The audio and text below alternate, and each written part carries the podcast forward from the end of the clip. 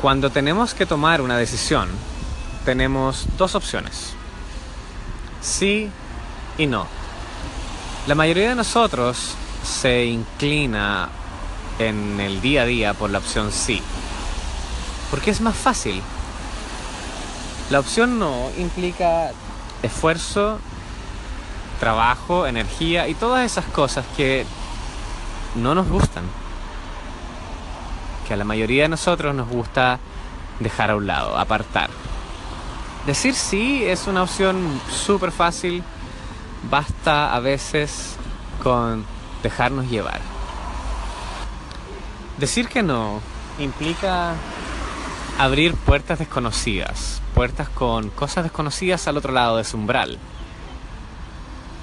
Decir que no puede significar para distintas personas algo diferente.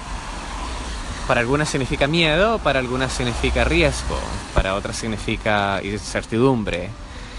Y el miedo a lo desconocido es súper común.